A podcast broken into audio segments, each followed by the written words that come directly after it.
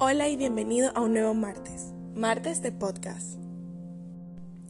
Es martes 9 de marzo y ayer se festejó el Día Internacional de la Mujer, así que empiezo este audio felicitando a todas aquellas mujeres que me escuchan, mujeres reales que enfrentan la cotidianidad con entereza y con valentía, que aman a sus familias y que oran por sus hogares, mujeres sabias que edifican en la roca que es Dios. A todas aquellas mujeres de fe, feliz Día de la Mujer. Y a propósito del apenas pasado 8 de marzo, hablaremos hoy de la mujer. Porque por estos días se habla mucho del empoderamiento femenino, de la importancia de construir un mundo donde la igualdad de género permita a todas las mujeres hacer parte de la toma de decisiones importantes a nivel social, político o económico. Se habla de la necesidad de herramientas contundentes que protejan su integridad, que la resguarden de de los acosos que le impiden avanzar en su carrera y le concedan la posibilidad de combinar su vida familiar con su desempeño laboral sin que eso signifique una disminución en su salario o en sus prestaciones. Pero hoy no vengo a hablarte de esos maravillosos ideales. Hoy quiero hablarte de la importancia de ser una mujer conforme al corazón de Dios. Quiero empezar por mencionar la que para mí es la definición más descriptiva y mejor detallada quizá de la mujer que encontramos en la Biblia. Pero aquí no me refiero a cualquier mujer del montón. Aquí se habla de una mujer virtuosa, una mujer llena de Dios. El pasaje está en Proverbios capítulo 31 del verso 10 en adelante. En este pasaje se describe a la mujer con un valor incalculable, lo que la aleja totalmente de ser comprable esa mujer de Dios no está en venta. Es una mujer a la que nada material le hace agua a la boca, ni nada que no sea de Dios la puede deslumbrar. Esta mujer llena de orgullo a su esposo que confía plenamente en ella. Él le cuenta todos sus planes y todos sus sueños porque ella lo sabe escuchar sin juzgarlo. Y además guarda con celo todos los secretos de su amado. Ella está dispuesta a jugársela toda por su familia. Esta mujer es cuidadosa con sus palabras y muy limpia en su presentación. Es muy humilde y caritativa. Ayuda con devoción a quienes están necesitados. Cuida de los suyos, los provee de amor y atención. Esta mujer lucha diariamente por mantener un orden en su entorno, por convivir de manera respetuosa y paciente con sus colegas de trabajo, así como con sus vecinos y familiares. Se habla de una mujer que trabaja, bien sea en una empresa o en su casa. Una mujer que emprende, que sabe administrar sus bienes o sus ingresos. Una mujer que sabe cómo educar a sus hijos. Pero el rasgo o la característica más importante de esta mujer es su temor a Dios, porque de allí parte su sabiduría. Pero enumerando todas estas virtudes en la mujer que se describen en el libro, parece una tarea casi que imposible, ¿cierto?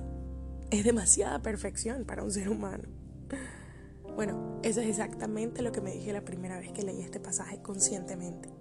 Y te alegrará saber a manera de dato curioso que un estudio más profundo de este pasaje me demuestra que el personaje que describe el autor se trata en realidad de una personificación femenina de lo que este libro promueve desde el principio, que es la sabiduría. Lo que quiero decirte con esto es que este pasaje no es una lista de requisitos que debes de cumplir para ser una mujer virtuosa. Y tampoco es el ideal que Dios espera de ti para alegrarse. Hacer las cosas que esta poesía propone te alegrará a ti. Hará descansar en ti la confianza de tu esposo, si es que lo tienes. Te llenará de orgullo a ti y a tu familia por tus logros. Pero nada cambiará el valor que tienes para Dios. Así que seguramente en este momento te estarás examinando y estarás llegando a la conclusión de que tal vez no estás hecha para emprender tu propio negocio. O que por el contrario no te ves como la ama de casa perfecta sorteando todos aquellos imprevistos y esfuerzos que conlleva el trabajo interno. Si no has conformado tu propia familia porque no es tu deseo o simplemente porque no ha llegado aún el momento. Si tu matrimonio se rompió irremediablemente y te has quedado sola. Si a veces te autoflagelas pensando en que fracasaste en la crianza de tus hijos si crees que en el pasado pudiste haber sido mejor hija, mejor mamá, mejor amiga, mejor mujer, no te preocupes. porque Dios no espera de ti que seas una mujer perfecta. Él no pretende que alcances todas las metas impuestas ni que cumplas todos los estándares sociales. Él solo quiere que le temas. He aquí el secreto, querida mía. El verso 30 dice, engañoso es el encanto y pasajera la belleza. La mujer que teme a Dios es digna de alabanza. Porque el temor a Dios es el principio de la sabiduría, dijo Salomón. Y una mujer con la sabiduría de Dios es una mujer que lleva paz a su hogar. Y una mujer que quiere paz automáticamente es una mujer que cuida de los suyos, que los atiende con amor, que se esfuerza y con disciplina prospera en todo lo que emprende, que es orgullosa de su familia y orgullo de su familia, que está siempre dispuesta a tender una mano a quienes la rodean.